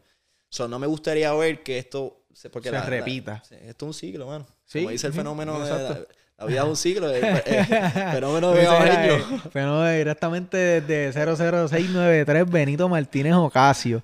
Eh, quisiera hablar de muchas cosas más del BCN, ¿verdad? Pero este, creo que eso pudiéramos dejarlo para otro podcast porque estaríamos aquí eh, dos horas más fácil. Tengo muchas cosas aquí en la mente, pero, eh, ¿verdad? Sería, sería, tomaría otro, tenemos que hacer como 5 o 6 episodios mínimo. Eh, Edgar, ¿cómo tú te visualizas de aquí a, a 10 años? Eh, ¿qué, qué planes tienes ahora mismo? Sé que tienes lo, de, lo del Win, lo del Win Sports. Eh, ¿cómo, cómo te visualizas de aquí a 10 años? 10 años es un... Es un lazo bastante largo, lo sé. grande. De aquí a 10 años no te supiese decir. Yo te pudiese decir a 5. A 5 años me visual... yo empiezo ahora, voy a coger ahora el examen de Derecho. Que Lo voy a coger ahora en enero. So, me gustaría ser ya abogado de aquí a 5 años. Licenciado Edgar Xavier Valga. ¿Cómo suena esa producción? poco a poco, yo creo que esa es una, es una meta que tengo. Eh, al mismo tiempo, pues seguir no, no, no quisiese decir en cinco años quiero estar aquí. Porque, por ejemplo, yo me acuerdo en la universidad, me dijeron, ah, ¿dónde tú te visualizas aquí a cinco años? Todo cambia, todo cambia. Y yo me dije, NBA. Yo me, NBA, NBA. La pisé ya. Ahora es cuestión de, pues, poco a poco. Claro. Pero yo creo que eh, a cinco años, abogado es mi único ser, abogado, que el proyecto de Win sea, se pueda convertir en un proyecto de ingreso pasivo para mí. Claro. Eh, para no tener todos los huevos en una misma canasta. Y que estar en una posición en donde pueda uno sentirme a gusto, que me disfrute lo que estoy haciendo y que tenga la posibilidad de tener un balance en mi vida. Fuera de ahí, sea en esa posición, sea en la federación, sea en FIFA, sea en NBA, sea en NBA o en TNT, donde sea, yo creo que para mí el balance en la vida ahora mismo es lo más importante. Eh, me acabo de acordar de algo. Ah, no, te, no, te, miento, siempre ha sido un sueño para mí. Tengo varios sueños que te los pudiese decir de aquí a 15 años, que es como presidir la Federación de Baloncesto en Puerto Rico, eh, llegar a un momento, en algún momento a la NBA. Y esto quedó grabado, esto está grabado, ¿verdad? Ok. Y, poder ayudar a, la NBA a seguir crecer su marca en Latinoamérica con el proyecto de NBA y la Tama. Así que son muchas cositas que tengo. Pero decirte de aquí a cinco años, quiero estar aquí porque después va y no lo logro. Y digo, diablo, mm. coño, me, me, me escraché en, el, podcast de, Quiero ser comedido con lo que digo. Sí, sí, no, no. Y se, se, entiende totalmente. Eh, me estoy acordando de algo que ahorita, ahorita iba a mencionar. Y era en el momento que hablaste de las relaciones, ¿verdad? Las relaciones que creas en este, cuando estás trabajando, en este ambiente. Eh, has creado eh, relaciones. Eh, yo también tuve la oportunidad de estar en, en, varios escenarios y hay mucha gente que no, ¿verdad? los jugadores los ven como eso, como jugadores, como, como una figura, ¿me entiendes? Pero a, a, a, última hora, y yo sé que tú sabes, ¿te has dado cuenta de eso? Son seres humanos como nosotros seres humanos como nosotros. Este, ¿qué jugador tú has tenido una relación como que, que has llevado un poquito, eh, porque sé que tienes varias relaciones, ¿verdad? Que, que llevaste más allá de lo profesional y como que una, una amistad real así. Sí, yo creo que tengo buenas relaciones con muchos jugadores, pero si te, tuviese que apuntar dedos a alguno, yo creo que Ricky Sánchez, uno de mis mejores amigos, y también Jonathan Rodríguez en Arecibo. Son tipos que, que yo conozco sus sus parejas, conozco a sus hijos, ¿entiendes? Que la relación pues trasciende lo que es el básquetbol. Y donde quiera que estoy, siempre estoy en constante comunicación con ellos. Así que yo creo que esas dos personas, pues, tengo muy buena relación con ellos y los considero un, amigos bien importantes en mi vida. creo que sí. Oye, Ricky está viendo esto, Ricky va a ver esto. Yo se lo voy a enviar después. Yo estoy seguro que lo va a ver. Eh, Ricky, es, Ricky está en una persona, Edgar. Tacho, un tipazo. Pero no se lo diga porque después se lo cree. Sí, no, no, después dejarte mucho, muchachos, después. Este, no, pero mira, Edgar, eh, eh, la percepción, ¿verdad? Te comento esto porque la percepción, o sea, todo lo que tú escuchas de, de, Ricky Sánchez afuera, tú sabes lo que es, él sabe lo que es, este, y en algún momento caí en esa percepción. Cuando yo conozco a Ricky dentro del camerino, pero yo veo a Ricky dentro del camerino de un equipo del BCN y también comparto con él dentro de un camerino en la selección. Ricky es, o sea, a mí me encantaría que la gente que Ricky un día haga un podcast o algo, que la gente conozca quién realmente es Ricky. Es un tipo con un intelecto espectacular, es muy inteligente. Es muy inteligente y, por eso quizás la gente en el, en el, baloncesto pues a veces no... Porque es inteligente, mano. Oye. No, no es fácil, no lo pueden maniobrar como quizás otros jugadores. Es un tipo que tiene bien claro de quién es, sus valores los tiene muy presentes en todo momento y se deja llevar siempre por lo que él entiende que es razonable. Es tipo injusto también. Por eso es que todo el mundo, mucha gente lo critica, ¿verdad? Que este era, eh, por ejemplo, este año le hay mucha gente, no, que si, ah, que si Ricky para fajarlo, que esto que lo otro, bla, bla. Oye, Ricky es un jugador que cualquier coach quisiera tener en su equipo. Fíjate de, de, baloncesto. Ricky ahora mismo está pasando uno de sus mejores momentos. Ricky ya no es ni Ricky, ahora es Ricardo Sánchez. Exacto, Ricardo Está viviendo otra vida, viviendo vidas que lamentablemente el balon, eh, disfrutando el tiempo que el baloncesto quizás le quitó Entonces está, está encontrándose con- Sí, con, lo que hablábamos ahorita. No confundas quién tú eres con, con lo que tú eso- haces. yo creo que ese es el mensaje de este, de, de este podcast. O sea, fue, Mano. o sea, fue, eh, eso fue uno de, la- de los highlights, diría yo, que dijiste, no confundir lo que, lo que, ¿cómo es este, Edgar? No confundas quién tú eres con lo que tú haces. Sí. Porque a veces confundimos, ah, yo soy un jugador de baloncesto. Pero cuando se te acaba el básquet, ¿quién tú eres? Ajá. Que, que eh, eh, siempre ha sido esa, esa prerrogativa de que Sí. Eso, eh, eso pasa mucho con los atletas profesionales, eso es otro tema también. Ellos, pues, a veces no, no ven, la carrera tiene un límite, todo, ¿verdad? Todo se acaba después de ahí que voy a hacer. Muchos no invierten bien su dinero. Hay otros que tienen la cabeza bien puesta en lo que van a hacer, otros que terminan su- sus estudios y o terminan la carrera de baloncesto. Mira el caso de Carlos Andrés Arroyo en Mayagüez, ¿verdad? Él La se retiró temprano. Carlos otro tipazo. Sí, sí. tipazo. Él dijo, dejó de jugar y se, se está, está- tiene un negocio corriendo muy sólido. Las scooters que están por la- toda el área metropolitana y ha sido un boom. Y el mismo Andrés Torres también, ¿sabes? Que, que- También. Tenía mucho básquetbol también y, y creo que su último fue con, con San Germán, eh, si no me equivoco. Este, tre- tremendo, tremendo chamaco también, Andrés Torres. Eh, Otro tipo brillante. sí, sí, bien, bien, ¿sabes? Mucha Son gente, gente que... que... le hace falta el básquet. Sí, exacto. A la medida Sí. de que... Sí, mucha gente que... Eh, ok, Edgar, tengo, tengo unas preguntas para terminar. Vamos allá. Preguntas aquí. Esas preguntas para la gente curiosa. Se llaman la- las preguntas curiosas de, del- del Iván Dice. Para esa gente que, ¿verdad? Eh, tiene alguna. Eh, le gustaría saber algunos datitos de, de Edgar Xavier. Vamos allá. Edgar, ¿cuál es tu género de música favorito? Uf, yo escucho de todo. Ustedes llegaron y estaban Uh, sí. árabe de palo aquí. Este, Uy, me gusta sí, mucho el rock sí. en español, pero Rock en también español. escucho, claro, está el, el, el- el reggaetón. Yo Ah, creo eso que está- Sí, no, los eso, puertorriqueños eso mira, tiene que estar en tu playlist. sí, no, eso, eso, Yo viene- eso en el paquete. Eso viene en el paquete. Reggaetón, este, pero me gusta mucho el rock en español. Y la salsita, claro, está. Uh, sí, sí, sí. Ahí, ahí ese, ese es el mío, ese es el mío. Cinco artistas, dime, di- de ese. so, tu género favorito es, es rock. Si, vas- si en- tienes que decir uno, si tienes que coger uno. Bueno, que reggaetón. Es difícil. Reggaetón. Sí, ah, sí, sí, mira, sí, mira. sí, vámonos. Ok, ok. Dime- dame top 5. Top 5 de reggaetón. Top 5 de reggaetón. Para mí, uno, Teo Calderón. El Abayarle. Eh, Dos. ahí está producción así. Ah. Dos, Arcángel. Uh, ese, ese es mi top 1. Ese es mi top 1. Tres, Farruko. Para mí la versatilidad de Farruko, eso es Ok. otro nivel. Y de la nueva, me encanta Mike Towers. Y uno que me gusta muchísimo es Justin Kidd, hermano. Wow, ese mío. underrated, ¿verdad? Sí, ese para mí es Underrated. demasiado. Y no solamente lo que ha hecho con su carrera, sino cómo ha ayudado a la carrera de otros. Para mí Ajá. eso dice mucho. Wow. Eh, deporte favorito después del baloncesto. Deporte favorito después del básquet. No, tengo que decir fútbol. Fútbol. La, no te guayes, no te guayes, no te guayes. otra. Sí, no, no, no, fútbol, claro está, claro está, no hay duda en eso. Ahora somos Eh, el Caldiño. eh, jugador favorito del time de NBA. Time de NBA. Acho, me gustaba mucho Kobe. Uh, bueno, este, este, este, este podcast eh, vale muchísimo. Ahora mismo, ya el valor de este podcast acaba de subir Me increíblemente. encantaba Kobe Bryant. Eh, durísimo, durísimo. Papi, sufrí esa muerte como si hubiese sido un hermano Oye, mío. ah, ah, ni hablar de eso, de verdad, fue bien, bien, bien impactante. Jugador favorito all time de BCN. Señor Carlos Arroyo. Carlos Arroyo, Mr. Mr. FIBA le El dicen. FIBA. Esa otra, mano. Tener la oportunidad de conocer Oye, a Carlos fuera de... ajá. Mira, yo con Carlos, yo lo hostigaba cuando chiquito, de cancha en cancha, buscando su firma. Ahorita te puedo enseñar un par de firmas que tengo. Lo hostigué. Mi tía venía de Aguadilla, me recogía a Vega Baja, íbamos para todas las canchas de, de Puerto Rico buscando firmas de Carlos. Tengo como, como 30 cosas firmas de Carlos. Wow. Y, y- y tener la oportunidad ahora de conocer decía, al otra Carlos. vez, papi, pero tú. Tener la oportunidad de conocer al Carlos, quién es, Ajá. el, humano. es diferente, y- fuera de rectángulo. ah, son cosas bien, bien nítidas. Eh, esta pregunta no te la voy a hacer porque me la contestaste ahorita. Bueno, te la voy a hacer porque la gente sepa. Equipo de BCN favorito.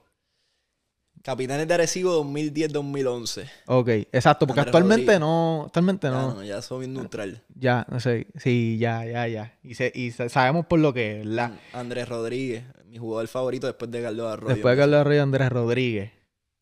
Ok. Eh, plato de comida favorito. Uf. A mí me encanta comer. Yo soy un foodie. Este, yo soy arrocero. Arrocero. Me encanta, me encanta el arroz. Puedo, puedo comer. Si tuviese que decirte un plato, tiene que tener por lo menos un arroz con un arroz hawaiano, un arroz con cebolla, arroz con consomé, que es el arroz este con bacon, Ajá. cebolla. Ese me encanta. Unos tostoncitos de panas homemade por el lado. Y la Yeah. carne la que tú quieras. Soy carnívoro, cualquier corte de carne, Eh, como lo que sea. ok. Eh, Edgar, esto, esto en algún momento te ha pasado. eh, ¿Has metido la pata alguna vez que tú puedas contar? O sea, alguna vez que tú dijiste, diablo, mano, metí la pata, metí la pata bien chévere aquí. Yo creo que el problema ese del IRS, mano. Eh, en un momento yo tenía 19 años. Yo pensaba que un nene. hacer- era un nene. Un entonces yo pensaba que hacer negocios era hacer negocios y ya. Entonces, claro, esta no tenía la. Como quien dice, el trasfondo de cómo se hacen las cosas, cómo se supone que se hagan las Claro. cosas. Claro. So, pagué el precio. Este, empecé a hacer negocios bien chamaquito. No tenía nadie que me dijera, mira, deberías hacer esto, debería que me, que me guiara en cierta forma. So, uno piensa que se la sabe toda. Así que tú Y- fuiste por ahí, mira. Sí, no, hasta que te llega una cartita de la IRS, mira, debes tanto porque no hiciste estas retenciones. Y uh, "Uh". Esto es serio.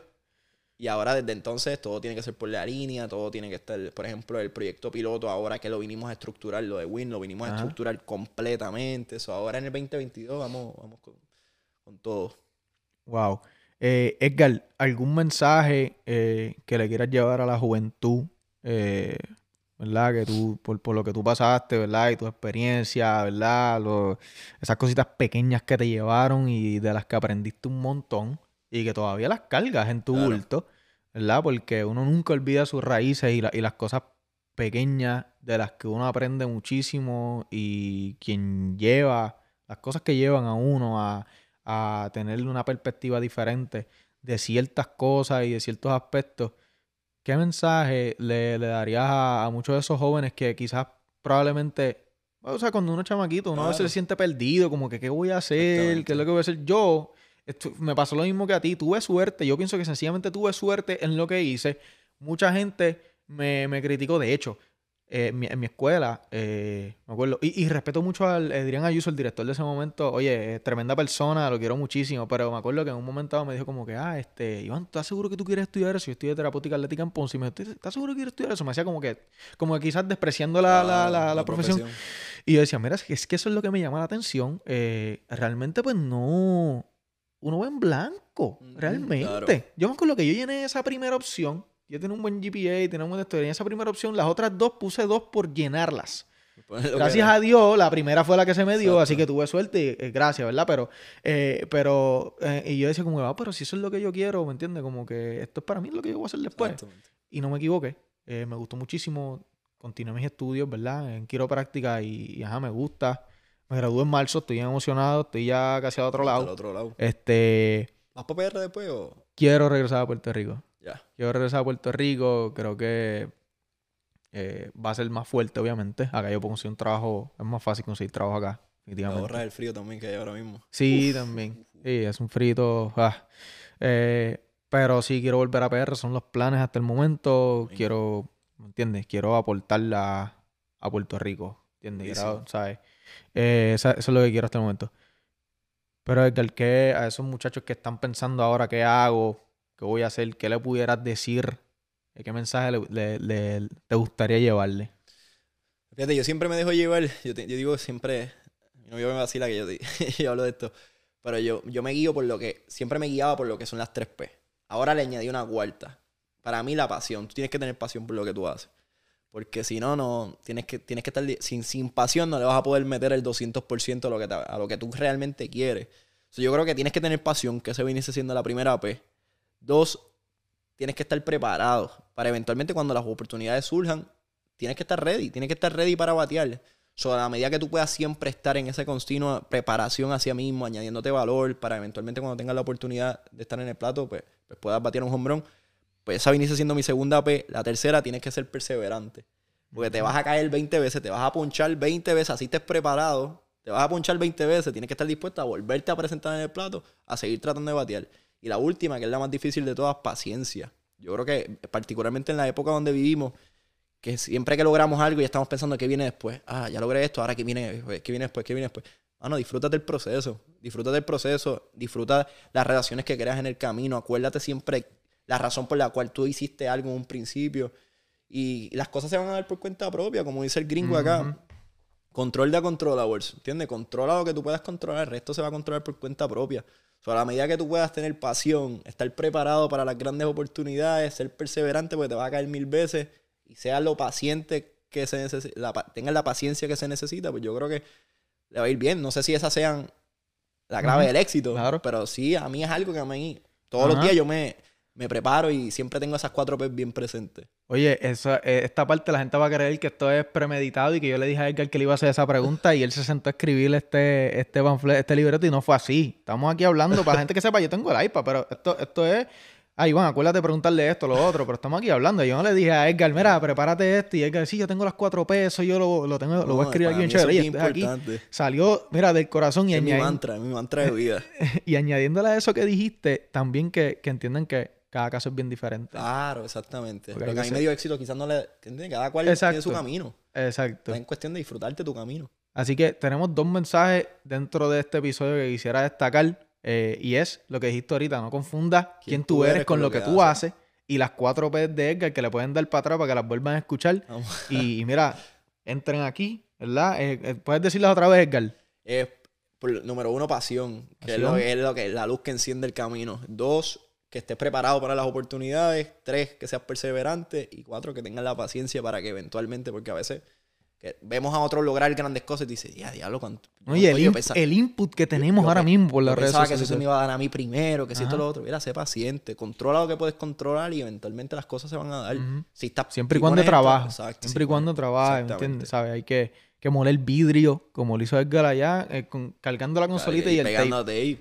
Y ahora, Edgar, les resumiendo, NBA Summer League, tu proyecto de huella deportiva que sigue, Deportiva, sigue eh. Winsport eh, Biz, Que ahí lo que viene el año que lo viene que es viene, Mazacote Mazacote, eh, o sea, la eh, federación y, la Federación de Fútbol. lo que venga ahora para el Lo que venga- 2022 que se están dando unas cositas que, que pronto podremos anunciar. Así que vamos Chévere, chévere. Eh, bueno, Edgar, agradecido, ¿verdad? Edgar, Erika, que está allá en la producción improvisada. Erika es la novia de Edgar y está aquí en la producción improvisada. Y a mi productor eh, que hizo su debut el día de hoy, un aplauso a, a Félix Vega, directamente desde la ciudad criolla en Cagua. Eh, gracias, Félix, por la, por la producción. Eh, agradecido que me hayas dado la oportunidad, abierto las puertas de, de tu casa. Para mí eso es bien valioso. Eh, siempre quise tener esta oportunidad de conversar contigo. No lo pensé este año, le- lo llevo pensando desde hace mucho tiempo, porque desde que te escucho en los podcasts, que hiciste el podcast en BCN, yo decía, contra esta gente que hace podcast, nadie los entrevista a ellos. Entonces ellos entrevistan y entonces la gente conoce, él da a conocer a la gente, pero nadie sabe quién es esa persona, cómo llegó ahí, las cosas que hacen. Y yo creo que eso es bien interesante. Eso lo llevo pensando desde hace tiempo.